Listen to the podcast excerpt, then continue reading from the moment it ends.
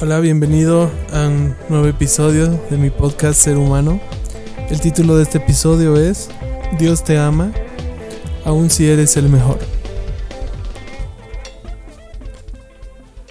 Esta semana estuvimos hablando acerca del tema de la competencia, ¿no? de cómo, eh, cómo vivimos la competencia eh, dentro de la iglesia, eh, sobre todo en ambientes espirituales y religiosos, ¿no? porque puede ser algo muy saludable en ambientes, por ejemplo, profesionales, en ambientes de atletas. Es, algo muy saludable poder tener una buena, eh, un buen espíritu competitivo, ¿no?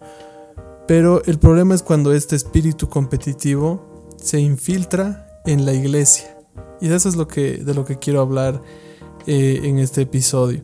Cuando dentro de la iglesia vemos esas ganas de, ser el mejor, esas ganas de ser el primero, de ser el superior.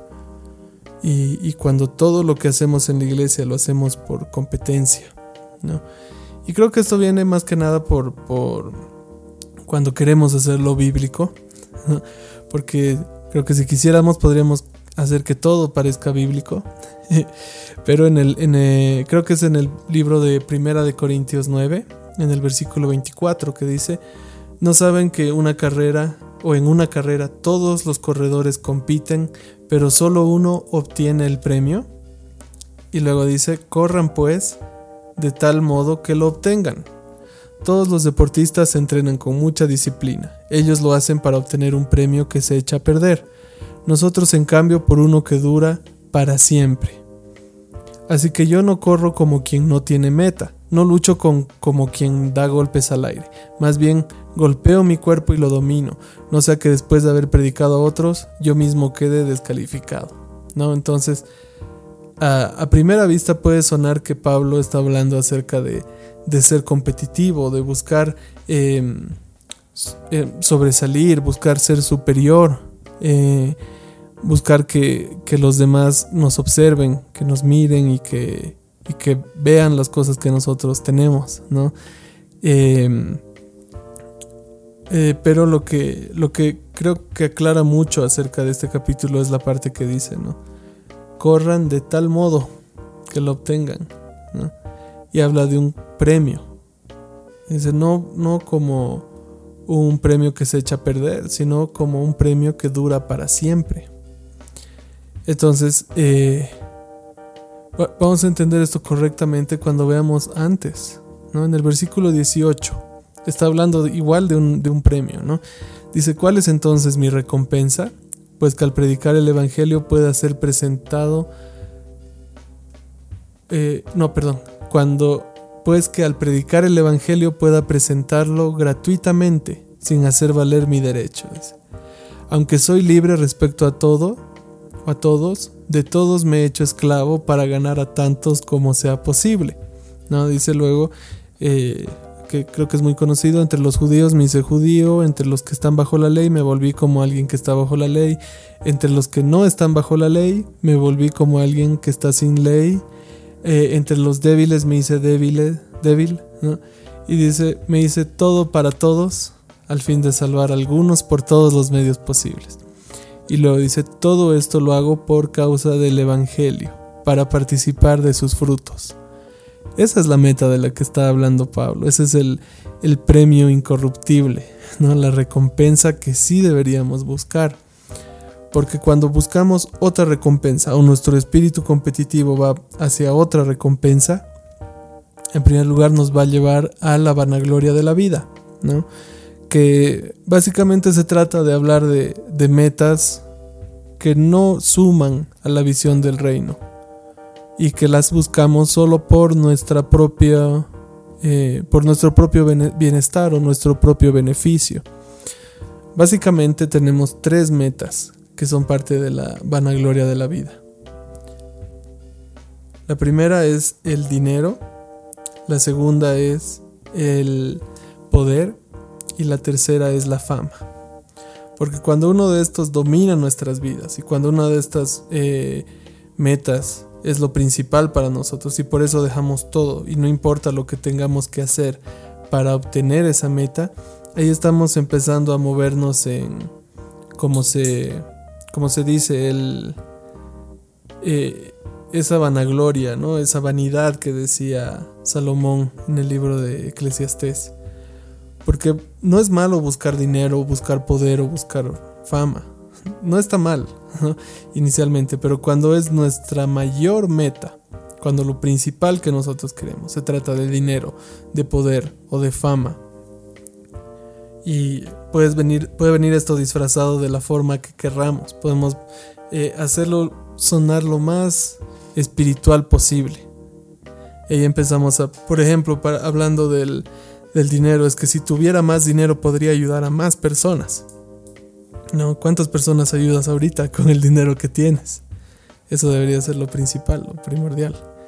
O decimos, cuando tenga poder, cuando tenga esta posición de autoridad, voy a poder afectar de forma positiva el lugar, digamos. Puede ser eh, cuando tenga autoridad en la iglesia o dentro de mi congregación.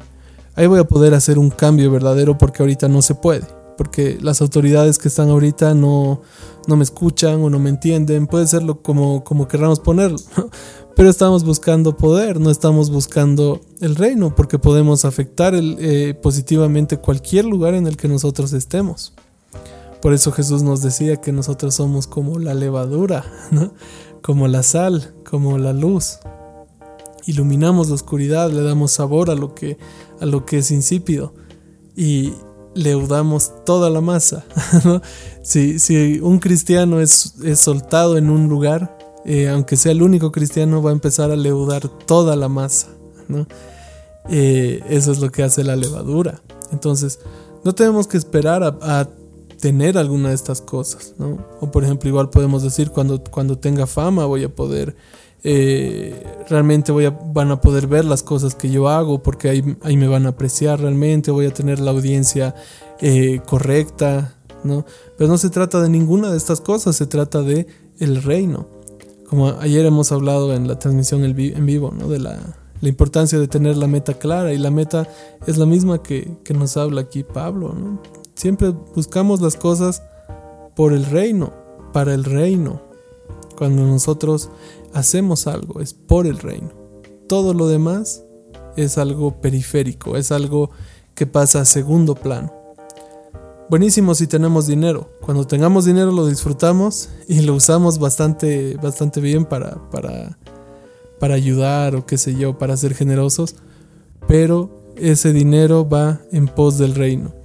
Cuando tengamos poder, buenísimo tener poder y poder afectar algún lugar, impactarlo, eh, y es mucho más sencillo cuando estamos en posiciones de poder. Pero ¿qué tal cuando no? Y igual con la fama. Si tenemos fama, buenísimo. Si, si, si hay gente que nos conoce y, ojalá no sea por cosas buenas, eh, está bien, pero, pero sin fama podemos buscar afectar el reino. Entonces, eh, esas cosas no son necesarias y no son nuestras metas principales. Son cosas periféricas.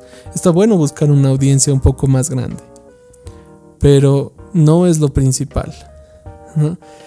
Eh, porque muchas veces, y, esto es algo que creo que estábamos conversando ya hace algunas semanas, el, espíritu competitivo es lo que nos hace creer que, eh, o decir cosas, ¿no? Como que el liderazgo es un lugar solitario, porque pensamos que el liderazgo es una montaña y, se trata de estar en la cima y que todos los demás eh, tienen que lucharla.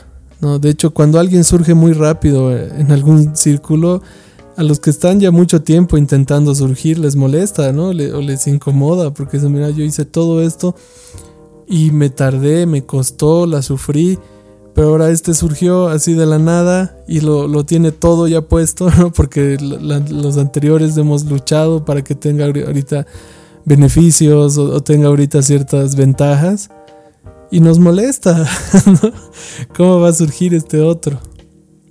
¿No? De hecho, eh, es algo muy, muy triste cuando, cuando sucede, cuando hay alguien que es referente en alguna posición, es bueno en lo que hace, es reconocido, pero se está acabando su tiempo y empieza a surgir alguien nuevo. Eh, entonces ahí, ahí surge la duda para cada uno de nosotros, sin importar qué tanto poder tengas, ¿no? sin importar qué, qué tan grande sea tu plataforma o qué tan famoso seas. ¿Qué vas a hacer cuando surja alguien nuevo? Cuando alguien nuevo busque eh, la, aparentemente la misma meta que tú. O tú sientas que te está quitando algo por lo que tú has luchado tanto. ¿Vas a ponerle el pie o vas a ayudarlo? Y de hecho en, el libro de Filipenses hay un pasaje que me encanta. en Filipenses 2.3 nos dice, no hagan nada por espíritu de competencia, nada por vanagloria. Antes, dice, llevados de la humildad, tenemos unos a otros por superiores. Entonces nos está diciendo aquí Dios, si vas a competir, o sea, si vas a estar con ese espíritu de competencia, si vas a buscar el, ser reconocido o tener esa, esa vanagloria, si vas a buscar la gloria para ti, mejor no hagas nada, ¿no? Más bien, dice, antes de esto, antes de, de hacer algo por espíritu de competencia, dice, tenga todos los demás o tenga, ténganse unos por otros como superiores.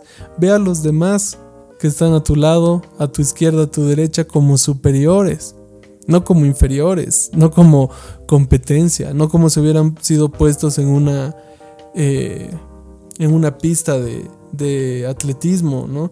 Y tengas que correr lo más rápido posible y solo el primero que llegue va a ser el, el reconocido. Tenemos que tener esa predisposición a correr la carrera cuando estamos corriendo la carrera correcta, que es la carrera del reino. Y cuando corremos la carrera del reino nos damos cuenta que nosotros solos no vamos a poder avanzarla. Eh, sin importar todo lo que tú puedas hacer, todo lo que tengas, toda la influencia, todo el dinero, todo el poder, todas las ventajas, todos los dones y talentos que te puedas imaginar. Si tú no puedes correr eh, la carrera que vale la pena con ese espíritu de, de hacerlo lo mejor que puedes, vas a estar compitiendo y vas a estar luchando dentro de la vanagloria de la vida. Entonces ese es un lugar en el que no vale la pena estar. Eso es algo en lo que no, no hace falta eh, o no es necesario esforzarnos. Y cuando veamos que todos corremos la misma carrera y estamos avanzando la misma causa, vamos a ver que todos somos aliados. En la iglesia, en tu congregación, eh, en el lugar donde tú sirvas, no veas a la gente como competidores tuyos. Velos como aliados tuyos. Están yendo por la misma causa están yendo por la misma meta. Y si no están yendo por la misma causa y no van hacia la misma meta, mejor no corran, porque van a empezar a competir. Pero librémonos de esa idea, que tenemos que ser los mejores. Porque en la Biblia muchas veces eh, el mejor, el más grande, el más veloz necesariamente, no gana eh, la mejor parte o no se lleva la, la, como que la recompensa en la historia, ¿no? Como le sucedía a los hermanos de David, todos eran más grandes, todos eran mayores, todos eran entrenados y veían con menosprecio a su hermano pequeño y, decían, tú quieres solo sobresalir, ¿no? Y el querer detenerlos, el querer detener a, a David hizo que, que Dios mismo Em, promueva más fuertemente a David, ¿no? Y así pasan muchas veces. Los hermanos mayores de José. José era el penúltimo y llegó a ser el mayor de sus hermanos, que era algo que rara vez pasaba, ¿no? Entonces, eh, Dios tiene un corazón especial, creo, para la gente menospreciada, para la gente rechazada, para la gente eh, un poco sin dones, ¿no? o sin gracia, sin talentos. Pero también Dios ama a los, a los demás. Dios nos ama a todos y muchas veces pensamos que, que para avanzar el reino de Dios tenemos que hacer grandes cosas o, lograr grandes espacios. Pero eh, a veces en medio de, de, esa carrera empezamos a perder el enfoque hacia lo que verdaderamente hace, hace falta correr. Ahí es cuando nos perdemos. Y somos los mejores. Pero somos los mejores en algo que no está eh, avanzando nada. Somos los mejores en algo que, que no que no busca ese ese avance del reino. Entonces, si a pesar de todo eso eh, Dios nos ama, entonces vale la pena dejar de ser los mejores en algo que nos sirve y buscar aunque sea correr de la mejor forma posible, aunque no seamos los mejores allí, en una causa que sí valga la pena. Entonces te animo a eso, te animo a, evaluar ese aspecto en tu vida y que espero que te ayude lo que, lo que hayamos hablado eh, el día de hoy. Así que bendiciones. Y bueno, este es el episodio. Eh, número 17, si no me equivoco. Eh, pero gracias a Dios ya estamos logrando un, avance más, más continuo. Este, este año hemos hecho en algunos pocos meses lo que el año pasado hicimos en casi todo el año. Entonces eso me alegra mucho y el día de mañana vamos a anunciar el tema nuevo. Eh, me emociona cada vez que, que lance un tema nuevo, así que ahí atento. Espero que sea algo que te bendiga y algo que, que te ayude de verdad. Así que nos vemos pronto. Hasta luego. Hay un movimiento de crecimiento espiritual y personal en la comunidad cristiana. Ahora más que nunca se encuentran podcasts cristianos con diferentes temas. Teología histórica, preguntas de origen, religión y moralidad, consejería para jóvenes, parejas y ministerios. Son algunos de los muchos temas que puedes encontrar en un podcast.